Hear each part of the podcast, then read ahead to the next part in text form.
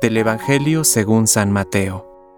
Cuando los fariseos se enteraron de que Jesús había hecho callar a los saduceos, se reunieron en ese lugar.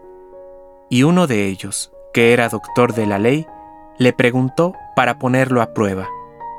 Maestro, ¿cuál es el mandamiento más grande de la ley? Jesús le respondió, Amarás al Señor, tu Dios, con todo tu corazón, con toda tu alma y con todo tu espíritu este es el más grande y primer mandamiento. El segundo es semejante al primero. Amarás a tu prójimo como a ti mismo. De estos dos mandamientos dependen toda la ley y los profetas. Palabra de Dios. Compártelo. Permite que el Espíritu Santo encienda tu corazón